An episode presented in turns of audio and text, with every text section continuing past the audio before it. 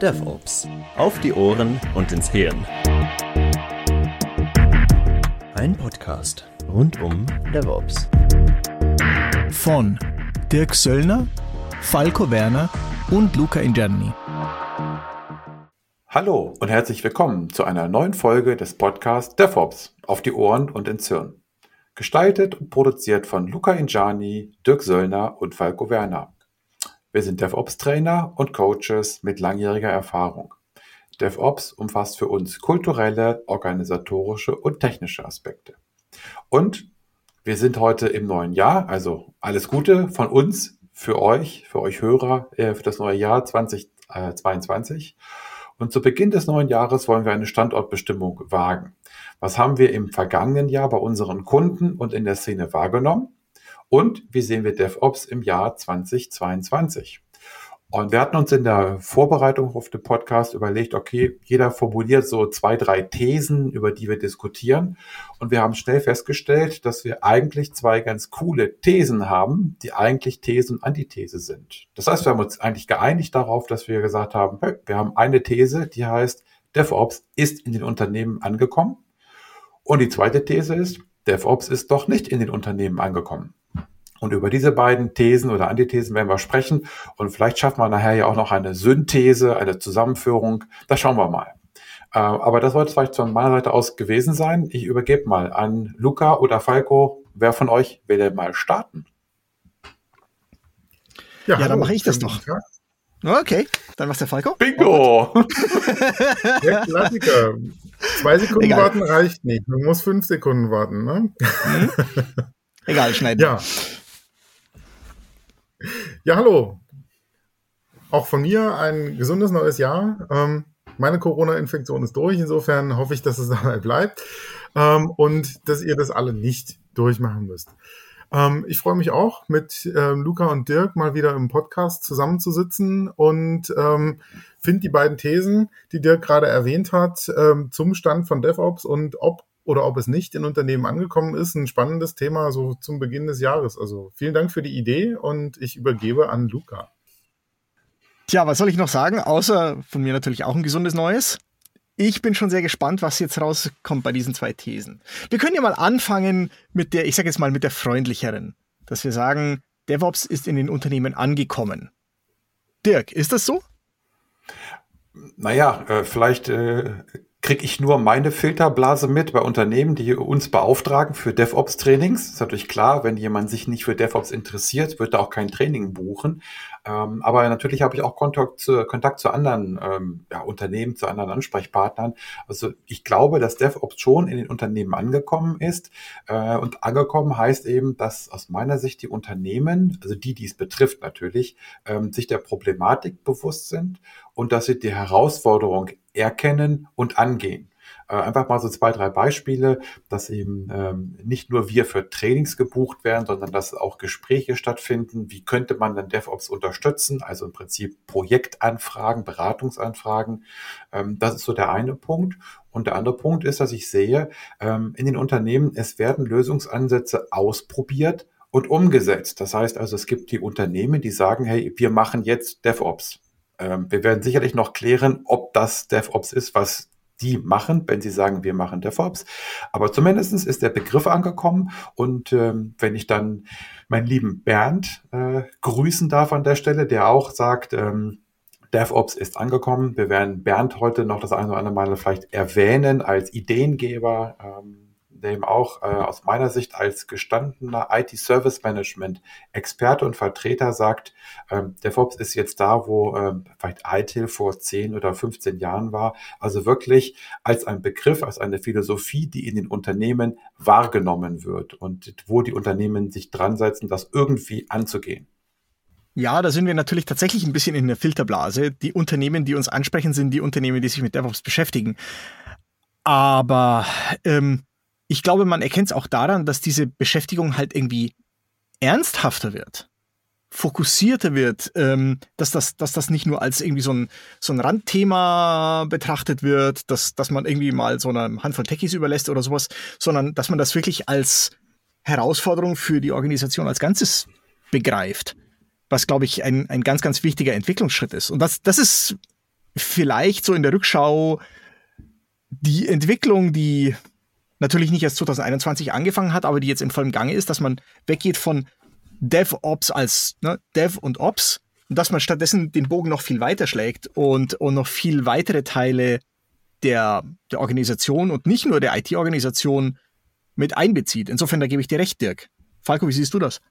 Na, ich sehe, dass DevOps im engeren Sinne an vielen Stellen ähm, ein Thema ist. Ob jetzt ähm, Teams so aufgesetzt werden, dass sie sowohl für bestimmte ähm, Funktionalitäten, Umfänge in, ihrer, in ihrem Bereich die Verantwortung für neue Funktionen, neue Erweiterungen und Entwicklungen übernehmen, als auch an den Stellen, wo Service, Support oder Betrieb, Deployment ähm, einen Blick haben.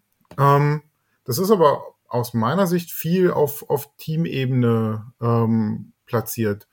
Dass es im Unternehmen angekommen ist, dass man DevOps in dem Blickfeld von Anforderungen vom Kunden, vom Endkunden, vom Nutzer bis zur Realisierung dieser Anforderungen ähm, für diesen Endkunden wirklich als durchgängiger Prozess, vielleicht auch mit ähm, allen Aspekten, die zu DevOps gehören, so kam es im Hintergrund, ähm, kulturell, Lean, agile Entwicklung, äh, Measurement, kontinuierliches Verbessern, Experimentieren, ähm, sehe ich relativ selten. Aber wir sind ja aktuell immer noch bei dem Punkt, äh, DevOps ist ein Unternehmen angekommen, also der Begriff, würde ich sagen, ja. Verständnis dafür an vielen Stellen auch.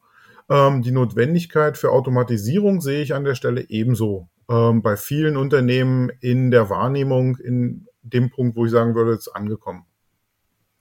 Ja, ähm, für mich ist auch ein Aspekt, das, was ich vorhin sagte, dass äh, Lösungsansätze ausprobiert oder umgesetzt werden. Das heißt, ähm, ich erlebe schon, dass Unternehmen DevOps-Teams gründen oder, oder etablieren. Ähm, vielleicht noch nicht ganz durchgängig, da gebe ich dir recht, Falco, aber zumindestens werden DevOps-Teams gebildet oder DevOps-Projekte gebildet.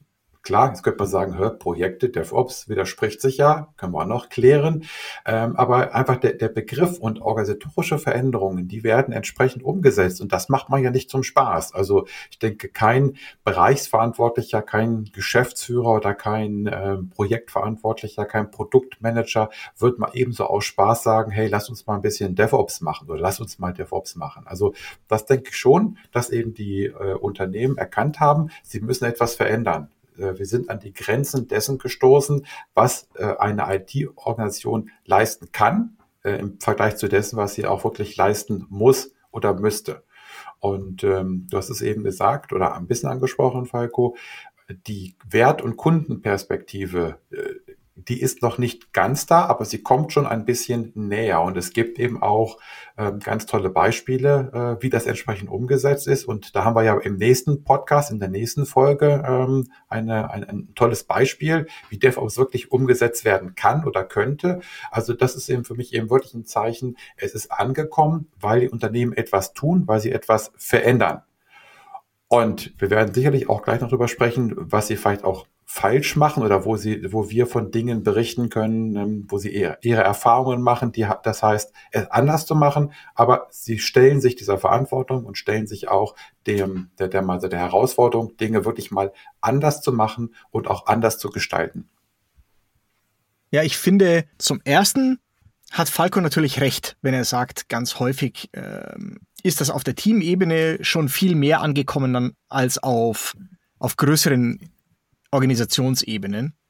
Aber andererseits spürt man eben auch Bewegung in diesem Thema, zum Beispiel durch, durch Bücher wie Team Topologies, das ja auch nicht 2021 rauskam, aber zumindest meiner Wahrnehmung nach 2021 irgendwie sehr viel mehr Aufmerksamkeit erfahren hat, dass viele Organisationen jetzt merken, dass es eben keine Teamaufgabe und es ist auch kein Projekt, so wie Dirk gesagt hat, sondern, sondern da geht es um viel, viel mehr, dass dass sie sozusagen an, an die Grenzen der Sichtweise stoßen, dass, dass DevOps eine technische Herangehensweise ist. Und dass das jetzt zunehmend ausstrahlt auf, auf weitere Bereiche der, der Organisation. Und das, das beobachte ich auch in, in Gesprächen, auch in Trainings, dass die Leute dann sagen, ach Donnerwette, jetzt wird mir alles Mögliche klar, ähm, was ich irgendwie schon wahrgenommen und erfahren habe in meiner Organisation. jetzt, jetzt verstehe ich langsam die Mechanismen, die da dahinter stehen. Ja, stimmt. Das ist das, was ich auch feststelle. Wir haben ja einige größere Kunden auch äh, bei unseren Trainings ähm, ja, sitzen. Und ähm, das, was du sagst, die, die sagen, ah, alles klar, das, äh, das verstehe ich jetzt, warum wir das so und so machen. Ähm, interessant ist natürlich auch, äh, fällt mir jetzt so auf, dass wir natürlich häufig auch ähm, ältere Teilnehmer haben. Und dann sagen die, boah, haben wir alles früher schon mal gehabt.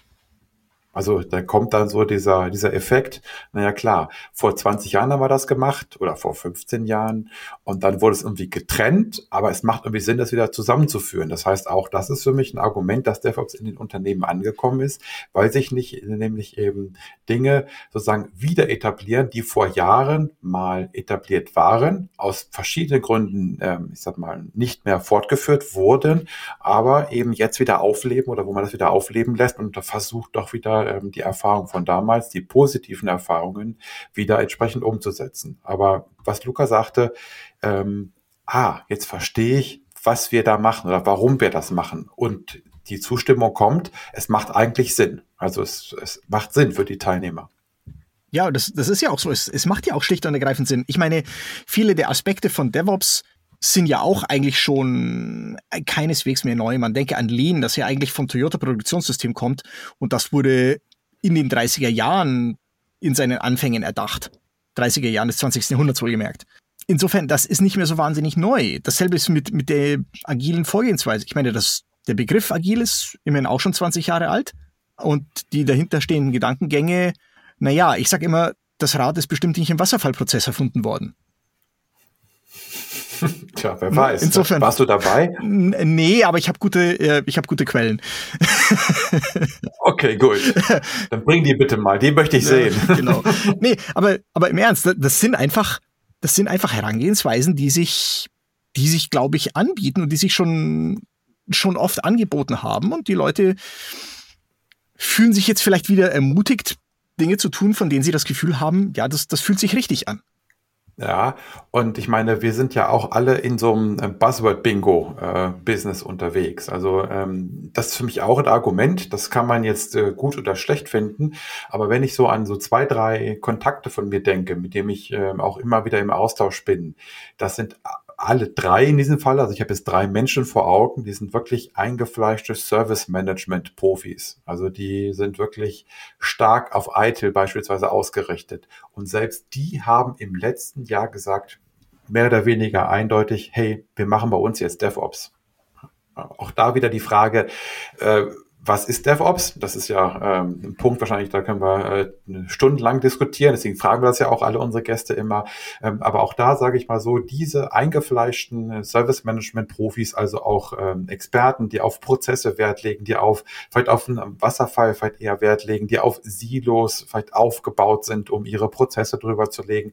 Ähm, selbst die reden davon, dass sie jetzt DevOps machen und ähm, finde ich dann eben auch schon sehr interessant. Und wie gesagt, wir sind ja immer noch bei dem Part, DevOps ist in den Unternehmen angekommen. Hängt das vielleicht auch damit zusammen, wenn Service Management ähm, Spezialisten, erfahrene Kollegen über DevOps reden, dass ITIL als verbreitetes Framework im Service Management die Version 4 äh, rausgebracht hat und da viele Themen, die auch mit Agilität zu tun haben, auch in dem Bereich Service Management einen höheren ähm, ja, Wahrnehmungsgrad erhalten? Das könnte natürlich sein. Ähm, wenn ich jetzt so ein bisschen schubladenartig denke, also die drei Kollegen mögen mir das verzeihen, dann könnten die ja eigentlich auch sagen, hey, wir machen jetzt ITIL 4 ähm, das wäre ja auch eine Argumentation, wenn man auf dieser Begrifflichkeit bleibt. Aber ähm, und ITIL 4 hat ja auch ganz klar gesagt, äh, Lean-Praktiken übernehmen wir wir nehmen über, übernehmen DevOps, also ITIL 4 hat sich quasi so ein bisschen auch als übergreifendes Framework positioniert. Ähm, ich weiß gar nicht, ob uns jetzt sozusagen so eine Framework-Diskussion weiterbringt. Ähm, aber was ich dabei rausnehme, ist, dass zumindestens der Begriff von DevOps ähm, und das, was dahinter steckt, dass das eben ähm, wahrgenommen wird und dass sich das auch bei Menschen in der in, der, in den Gesprächen widerspiegelt oder äh, wieder, widerspiegelt, ähm, die eben davon früher nichts wissen, äh, wissen wollten. Also bei all diesen dreien ähm, Menschen weiß ich, wie sie noch vor drei, vier Jahren ähm, wirklich ja so von wegen Agilität, äh, bleibt mir weg damit, so wie sie da entsprechend argumentiert haben. Ja, wobei ich, wobei ich unterstellen würde, dass bestimmt eine Menge pragmatische Praktiker, auch wenn die vielleicht noch äh, in ITIL-Versionen geschult wurden, die, die das Wort DevOps zumindest nicht im Mund geführt haben, dass die sehr wohl natürlich Praktiken verwendet haben, die man jetzt vielleicht DevOps nennt, aber die natürlich vor 10 oder 20 Jahren auch schon eine gute Idee waren. Das erinnert mich so ein bisschen an meinen eigenen Werdegang, weil ich mache auch schon länger DevOps, als ich das Wort DevOps kenne. Sondern ich habe halt Sachen gemacht, die, die für mich sinnvoll waren und irgendwann habe ich gemerkt, es gibt noch mehr Leute, die das machen und die nennen das DevOps. Also nenne ich es halt auch DevOps. Ne? Und ich, ich glaube, so geht das ganz häufig. Wenn die Leute sich trauen, das zu tun, was sinnvoll ist, dann landen sie ganz häufig bei Sachen, die, über die man halt auch in DevOps redet. Ja. Ich habe gerade nochmal drüber nachgedacht, äh, äh, bei unseren Safe-Trainings, äh, bei den Einführungstrainings von Safe, da ist meine Wahrnehmung, dass dann, auch Betriebsleute sitzen, also Safe kommt ja auch eher aus der agilen Seite als agiles äh, Skalierungsframework. Ähm, und wenn dann die Betriebsleute da drin sitzen, ähm, dann kommt auch immer die Frage, ja, wo sind wir denn da oder wo finden wir uns wieder? Also auch das ist, wie ich finde, dann schon ein Punkt, wo man daraus ableiten kann, dass der Betrieb oder das Ops, wenn man jetzt wirklich das Ops nimmt, dass das ähm, ähm, angekommen ist in dem Unternehmen im Sinne von, auch da, die Leute müssen wir auch einbeziehen. Also die Lösung einer zukünftigen Organisation kann nicht darin liegen, Dev und Ops zu trennen. Also ich muss, äh, wenn ich, auch wenn ich agil skaliere, wenn ich ein Unternehmen nach Safe ausrichten möchte, muss ich mir Gedanken machen, wo platziere ich meine Betriebsleute? Wo finden die sich wieder? Ja, und es kann natürlich auch sein, dass ein Unternehmen sagt, wir machen DevOps, das ist bei uns angekommen. Wir haben ein Programm, in dem verschiedene Teams zusammenarbeiten, bei dem letztendlich eine Gesamtverantwortung ist, sowohl für die Weiterentwicklung als auch für äh, Test, als auch für ähm, den Betrieb, Support, ähm, Deployments und ähnliches, ähm, dass man sich aber dann trotzdem teamweise siloartig organisiert und sagt, ähm, wir machen zwar DevOps im Programm, aber wir haben ein Testteam, wir haben ein Entwicklungsteam, wir haben ein Architekturteam und wir haben ein Betriebsteam. Wir haben vielleicht auch noch ein Support-Team, die dann ähm, die Supportfälle aufnehmen und dann an die entsprechenden ähm, Entwickler oder äh, Tester oder Architekten auch weiterreichen. Also so ein Kommunikations- oder Service-Desk-Team. Ähm, ist das dann etwas, was ihr als DevOps ist im Unternehmen angekommen, äh, bewerten würdet? Oder ist das was, wo ihr sagt, nee, eigentlich ist das noch nicht DevOps? Also, wenn ich mal meine, meine persönliche Sicht darauf ausbreiten darf. Ich finde, wenn, wenn das im Einzelfall sinnvoll umgesetzt ist, ja, dann ist das auf jeden Fall DevOps. Ich meine, die wesentlichen Aspekte von DevOps zeichnen sich doch dadurch aus, dass ich diesen Kundenfokus habe, dass ich den Produktfokus habe. Und wenn ich den am besten abbilden kann, zum Beispiel in einem zentralen Service Desk, dann ist das doch voll okay. Na, was wäre denn die Alternative? Angenommen, ich weiß auch nicht, es ist ein großes Produkt und das wird von 20 Teams gebaut und der arme Nutzer, der ein Problem hat, müsste jetzt wissen, welches von den 20 Teams er anrufen soll, damit dieses Team seine Ende-zu-Ende-Verantwortung wahrnehmen kann. Das ist doch in niemandes Sinne. Insofern, solange eine, eine vernünftige Kommunikation möglich ist, solange auch klar ist, dass die, die Entwicklungsteams nicht die Verantwortung dann irgendwann mal abgeben an ein Support-Team oder sowas, dann ist das doch voll okay zu sagen, wir delegieren hier gewisse Kommunikationsaufgaben, zum Beispiel im Sinne des Kunden, im Sinne der Teams. Aber wir behalten unsere Flexibilität, wir behalten unsere Feedback-Schleifen, wir ähm, gehen auf die drei Wege von Gene Kim ne, mit Systemdenken und ähm, Rückkopplungsschleifen und kontinuierlichem Lernen. Dann ist das doch voll okay. Aus meiner Sicht ist das ein wunderbarer DevOps-Ansatz. Ja, und jetzt kommen wir so ein bisschen in diese zweite These, in die Antithese. Würde ich ja Falkos Frage dazu mal nutzen. Ähm, ich würde Falco, äh, würde Luca erstmal zustimmen, dass wir, dass ich das auch als DevOps sehen würde, weil ich ja der Meinung bin, DevOps heißt es gibt keinen eindeutigen DevOps-Zielzustand. Das wird ja heißen, ich führe DevOps ein. Und der, der mich kennt aus meinen Trainings, der weiß, dass ich nicht der Freund davon bin, etwas einzuführen. Das heißt nämlich immer, ich habe einen Zielzustand, einen Endzustand erreicht. Ähm, und da bin ich ja, wie gesagt, kein Freund von. Das heißt, ich denke schon, dass es sinnvoll ist, wenn man sich dieser Probleme bewusst ist, die wir haben und die zu DevOps führen. Und da muss man ein bisschen ausprobieren. Natürlich kann man Dinge umsetzen, die sozusagen erprobt sind. Sonst bräuchte man ja auch Trainer nicht, sonst müsste man über das Thema gar nicht sprechen. Ähm, aber wie gesagt, es gibt nicht die Ideallösung. Es gibt vielleicht Zwischenschritte und insofern glaube ich, um auf deine Frage einzugehen, Falco, ähm, wir sind schon, äh, das ist schon angekommen, wenn man so etwas tut, aber es ist eben noch nicht quasi am Ende angekommen. Es ist noch nicht fertig, weil ich eben auch glaube, dass es eben ähm, einen fertigen Zustand vielleicht jetzt aktuell noch gar nicht gibt. Also wenn das für euch okay ist, dann würde ich sagen, dann lasst uns jetzt mal in die Antithese wechseln, nämlich den Punkt, DevOps ist noch nicht angekommen. Denn das, was ich in den Unternehmen, in den Trainings erlebe, und ich denke, das geht euch genauso, ist, da kommt die Frage immer, habt ihr mal ein Beispiel dafür oder hast du mal ein Beispiel dafür? Wie machen das denn andere? Ähm, und da kann ich natürlich versuchen, aus Projekten zu erzählen, aber ähm, es gibt aus meiner Sicht oder ich habe kein wirklich Beispiel, wo ich sagen würde, das ist jetzt, weiß ich nicht, 90 Prozent DevOps oder 100 Prozent DevOps. Es sind überall Erlebnisse aus einem kleineren Umfeld, auch aus einem größeren Umfeld. Und wie gesagt, wir haben ja nächste, äh, Woche, wollte ich gerade sagen, nächsten Monat haben wir ja wieder ein Beispiel, äh, wo Dinge umgesetzt werden, die aber eben auf bestimmte Rahmenbedingungen abzielen, die bestimmte Voraussetzungen erfüllen. Und deswegen glaube ich eben, dass es so ein, es fehlt noch ähm, ein, ein ja, ein richtiges, cooles DevOps, was man sozusagen nutzen kann. Und dann ist die Frage, geht das überhaupt? Also gibt es das überhaupt? Denn DevOps ist ja kein Framework. Und das ist auch, insofern gibt es auch keine gefertigte Blaupause. Das heißt, die Unternehmen und die Verantwortlichen und auch die Teilnehmer in den Trainings, die suchen aus meiner Sicht händeringend fertige Komplett, äh, Komplettprodukte. Also so können wir das nehmen und so machen wir das. So wie das ja Safe anbietet im anderen Kontext. Ähm, aber da habe ich eben ein, ein fertiges äh, Konstrukt. Und, und auch da erleben wir oder erlebe ich, dass die Unternehmen sagen, ja, wir nutzen Safe, aber wir machen nicht alles von Safe.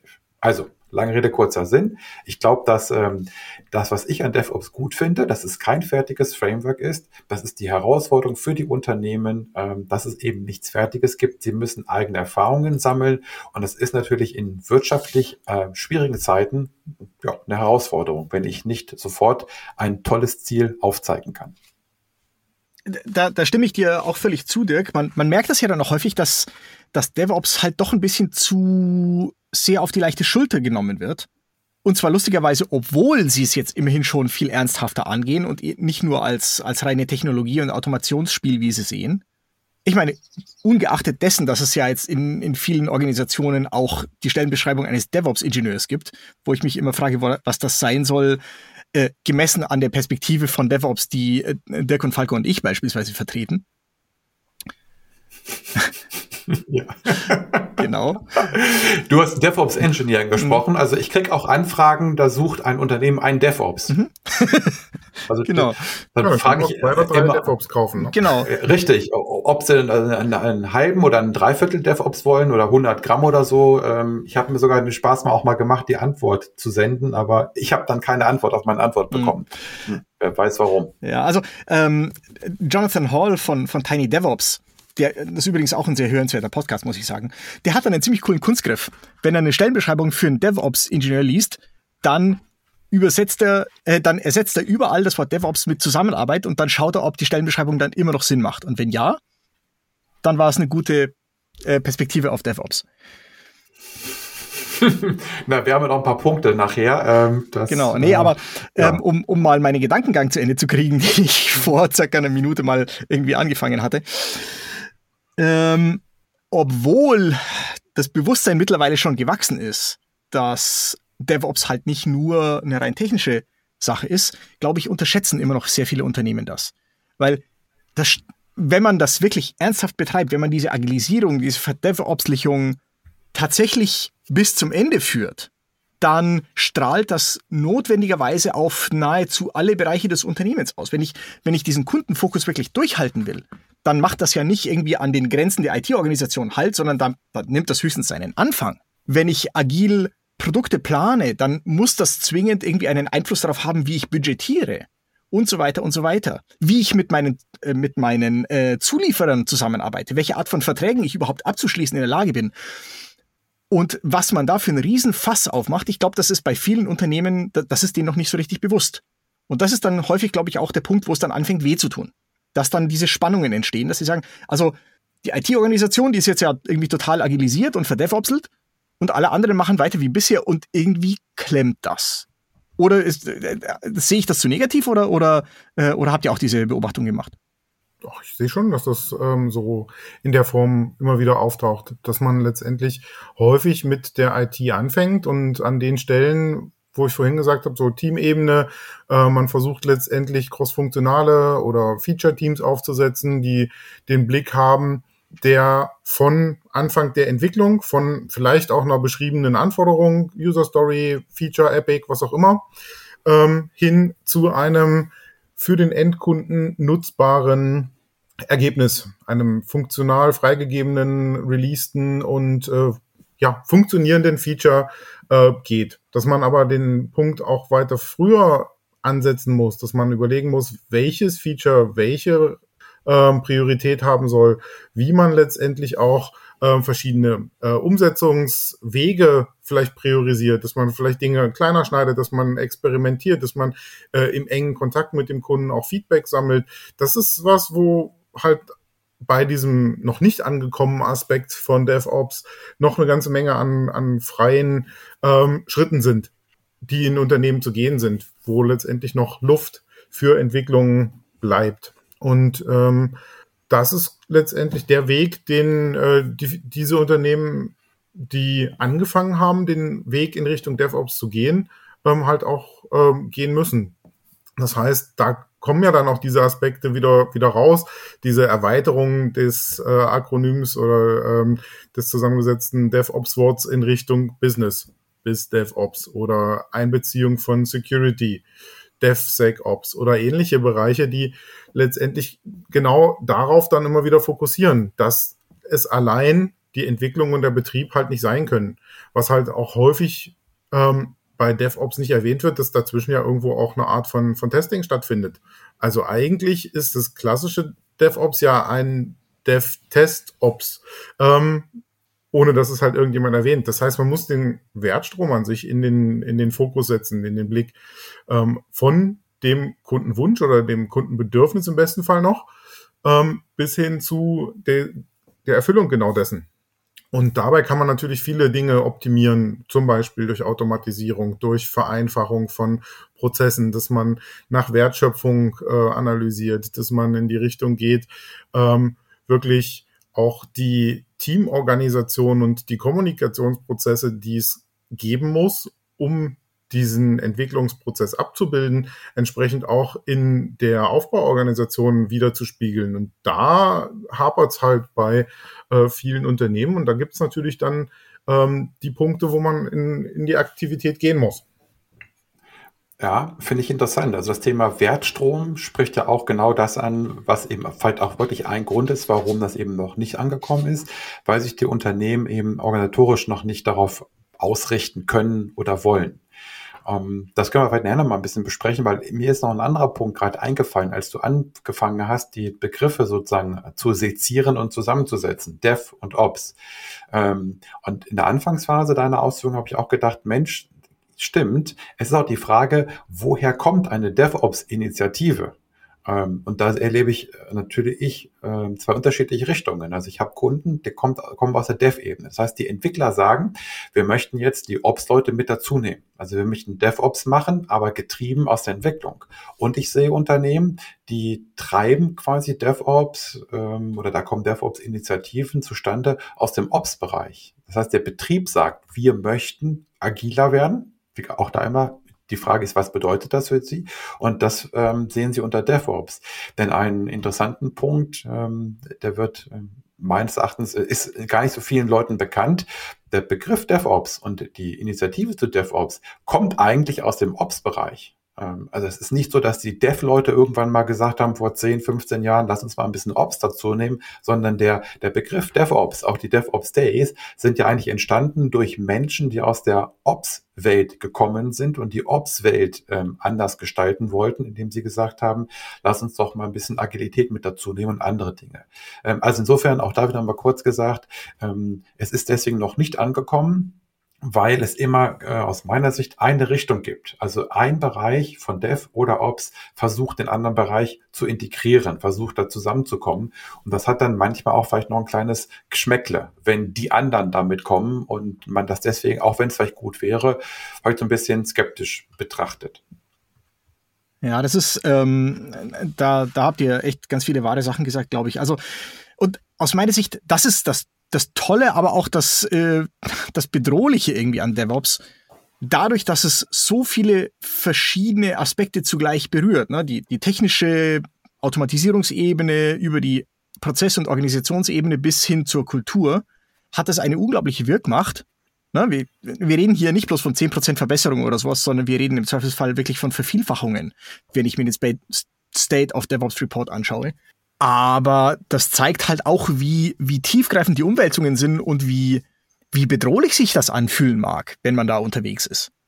Ja, und äh, dieses Bedrohliche, ich habe ja eben schon gesagt, die, es wäre ja schön, wenn wir ein fertiges Modell hätten. Also so von wegen DevOps out of the box. Ähm, wir, wir drei können das nicht bieten. Ich glaube, das wäre etwas zu viel verlangt. Dann würden wir diesen Podcast nicht mehr machen, wahrscheinlich, wenn wir da eine passende Antwort für hätten.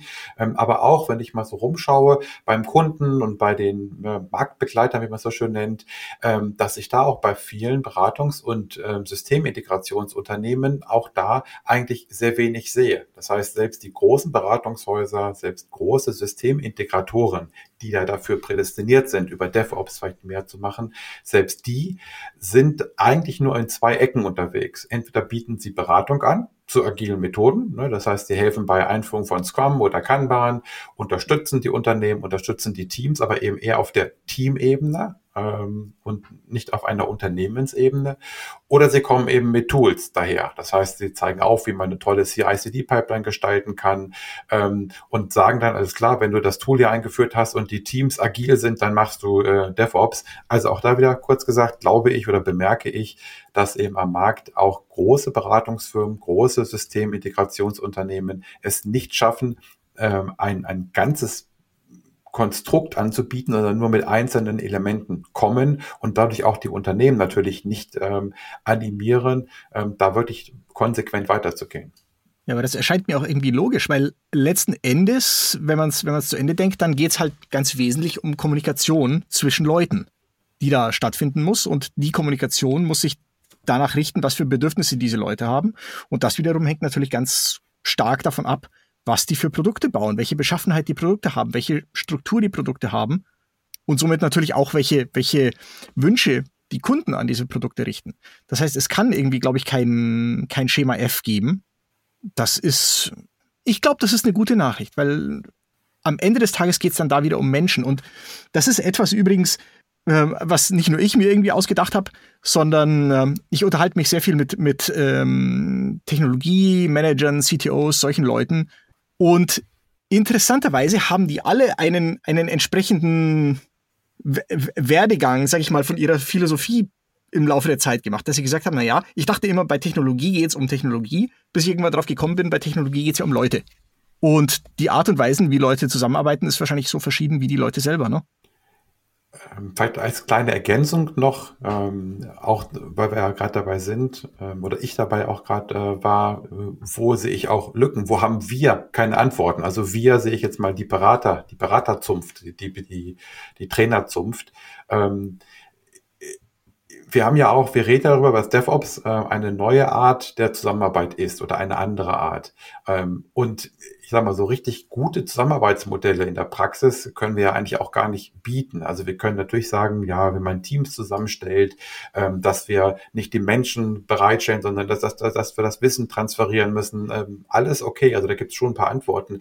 Aber ich habe auch an vielen Stellen in den Trainings Fragen, die ich einfach nicht wirklich konkret beantworten kann. Vielleicht liegt es an mir, aber dann darf sich gerne jemand melden, der dazu Antworten hat. Aber zum Beispiel können wir, äh, oder sehe ich bei den, in der Praxis, dass es eben schwierig ist, dass Auftraggeber DevOps gar nicht beauftragen können. Also die, die Konstrukte in der Auftragsverteilung oder in der, in der Auf, Auftragsvergabe, in der Auftragskontrolle, in der Durchführungskontrolle, das sind alles Dinge, die noch nicht so weit verbreitet sind. Das heißt, äh, Auftraggeber können meiner Meinung nach heute DevOps nur sehr, sehr schwer bei Leistungserbringern beauftragen. Da kommt immer die Frage, wie wird das abgerechnet äh, mit Stundenbasis und so weiter. Also wahnsinnig viele praktische Herausforderungen wenn ich eben gesagt habe, wie äh, Stundenbasis abrechnen. Also wie wird denn DevOps abgerechnet? Ja, ähm, und da sehe ich auf der anderen Seite ja auch den, den Punkt, ähm, wir haben ja auch Kunden, die aus der Softwareentwicklung kommen, also klassische Systementwicklungshäuser,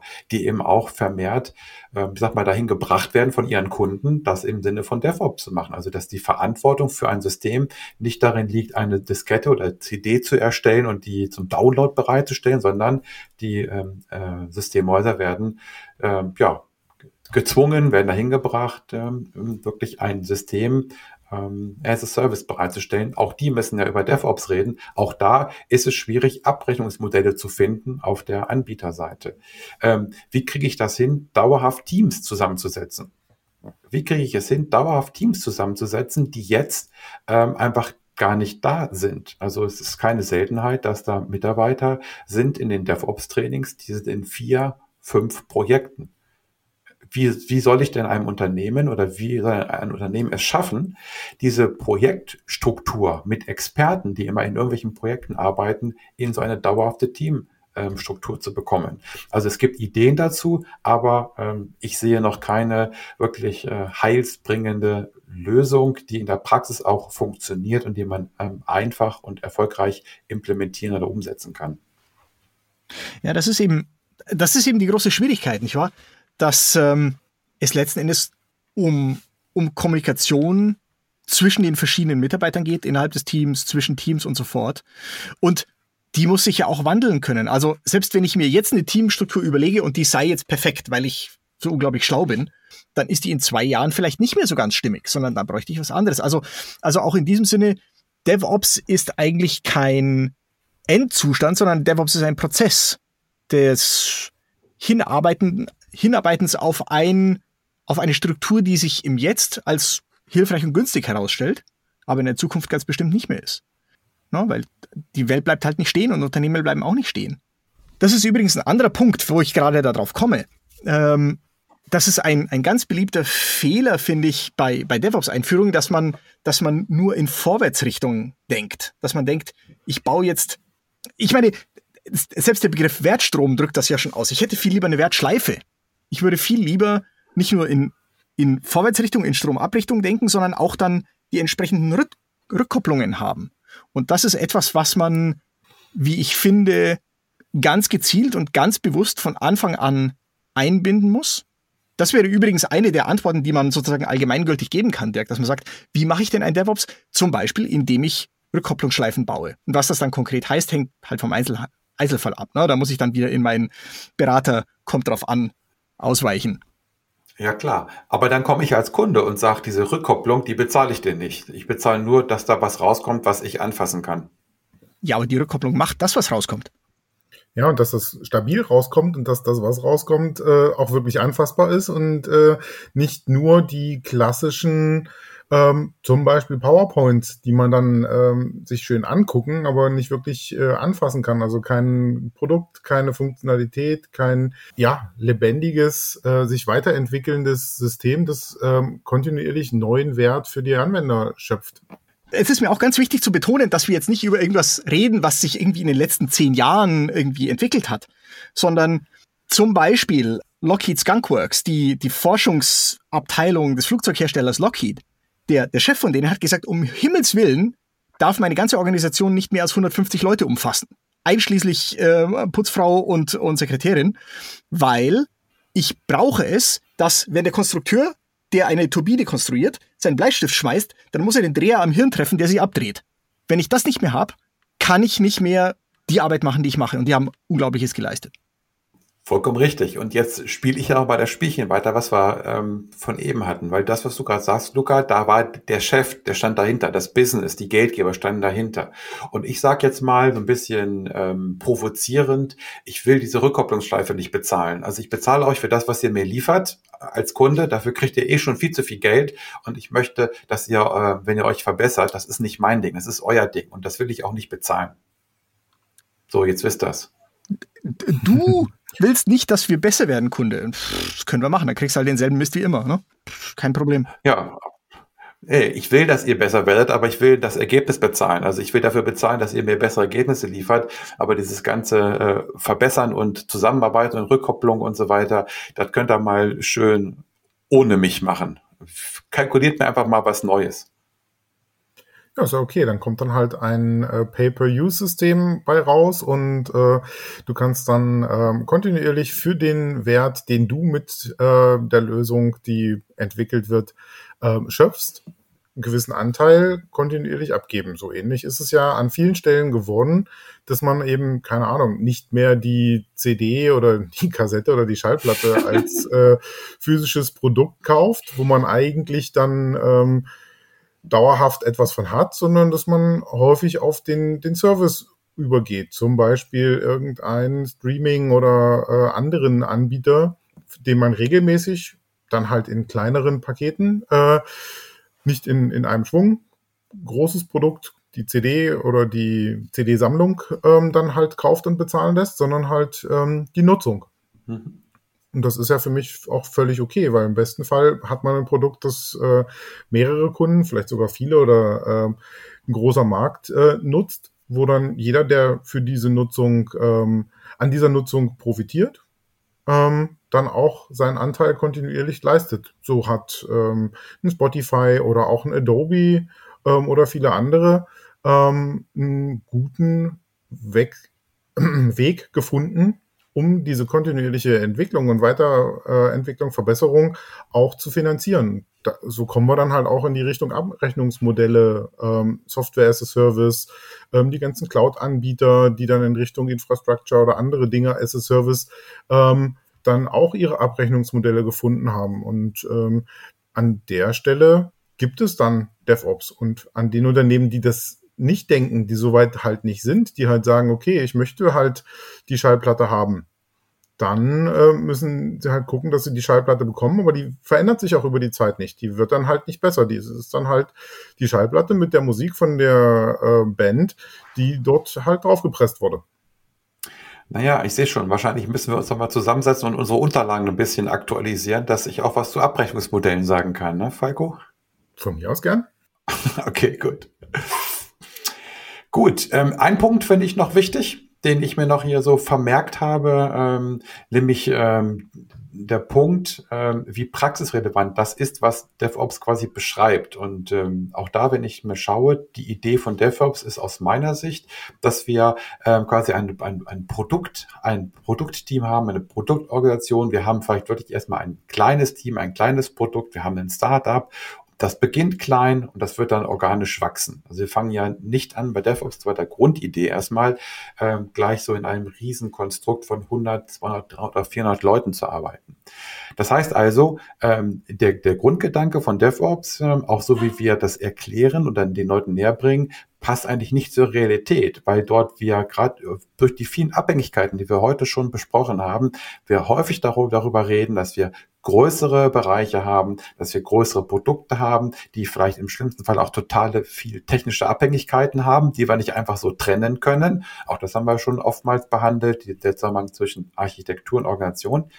Also der Grundgedanke von DevOps passt vielleicht nicht immer sehr gut für die Unternehmen, weil die in großen Kategorien denken müssen und ähm, oder nur denken können. Ja, also vielleicht hast du da auch was sehr Schönes gesagt gerade, Dirk, insofern als wir jetzt irgendwie auch, auch ein sehr bedrohliches Bild ich, ich, ich komme nicht weg davon. DevOps kann sich auch sehr bedrohlich anhören, dass wir ein sehr bedrohliches Bild gezeichnet haben. Oh, es ist so schwer und es ist so viel und man muss so viel und man muss und man darf und man, ne?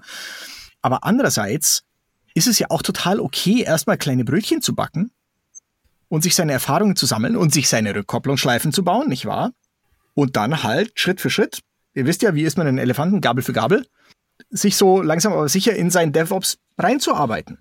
Ich, ich glaube, das ist auch das Wichtige, dass man da, ähm, dass man da ein bisschen fair mit sich selber ist und sagt, das ist ein weiter Weg und ich muss mich jetzt nicht irgendwie fertig machen und mich äh, grämen, dass ich nicht auf der Stelle die ganze Strecke schaffe, nicht auf der Stelle einen Marathon-Weltrekord schaffe, sondern ne, ich kann ja erstmal mit einem 10-Kilometer-Lauf anfangen oder sogar nur mit einem 5-Kilometer-Lauf oder überhaupt erstmal aus der Tür rausgehen.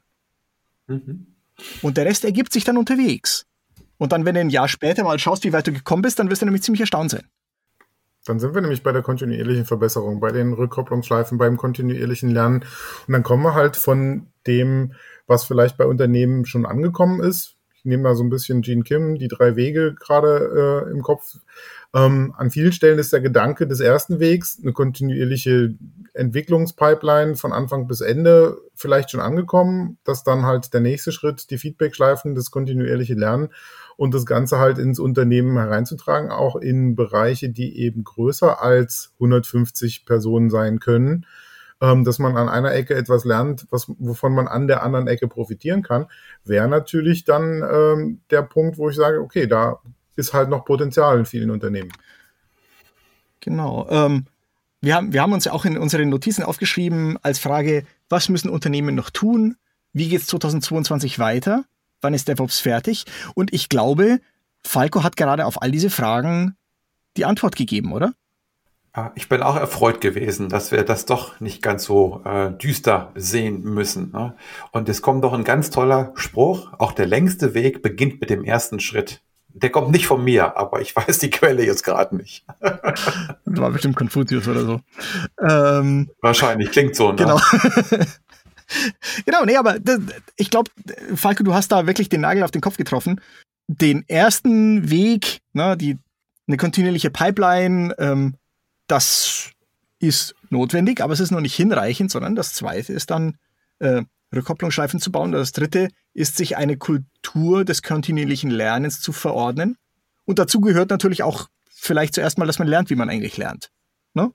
Und dann ergibt sich von selber. Das ist vielleicht der Unterschied zwischen Unternehmen, die erfolgreich mit DevOps arbeiten und solchen, die es nicht tun, dass sie, dass sie nicht nur den ersten, sondern dass sie alle drei Wege irgendwie zu ihrem Recht kommen lassen. Hm. Naja, also insofern ähm, klingt ja schon fast wie so eine Art Schlusswort. Ähm, ich bin zumindest beruhigt, dass wir nicht alle so schwarz gemalt haben, dass wir auf ein paar Dinge hingewiesen haben ähm, und dass wir vielleicht wirklich eine, eine Botschaft eben so gemeinsam hier erarbeitet haben, die einfach heißt, ähm, anfangen, natürlich konzentriert und, und fokussiert anfangen und auch nicht einfach so was irgendwas machen, sondern auch bewusst anfangen. Ähm, aber ähm, das Wichtige ist einfach anzufangen und ähm, den ersten Schritt zu tun. Oder zumindest den nächsten Schritt für alle die, die schon unterwegs sind. Das heißt, sich zu überlegen, wo stehen wir gerade, sich vielleicht Hilfe zu suchen an den Stellen, an denen man von alleine im Unternehmen nicht weiterkommt, wo dann die Beratungsunternehmen oder auch die Toolhersteller vielleicht ähm, hilfreiche Ansprechpartner sind. Ähm, und ansonsten reflektieren, selbst äh, zu schauen, an welchen Stellen hakt es dann am ehesten und dann für die Probleme Lösungen zu finden. In kleinen Schritten voranzugehen und ähm, sich dem Ziel oder dem, dem Weg der kontinuierlichen Verbesserung zu öffnen und auf dem weiterzugehen. Regelmäßig zu reflektieren, regelmäßig zum Beispiel eine Wertstromanalyse zu machen, zu schauen, ähm, welche Prozessschritte denn wirklich der Wertschöpfung ähm, einen Beitrag leisten, an welchen Stellen es regelmäßig Nacharbeiten gibt, wo man halt ähm, vielleicht mit Automatisierung oder mit äh, anderen Hilfsmitteln Verbesserungen ähm, erreichen kann.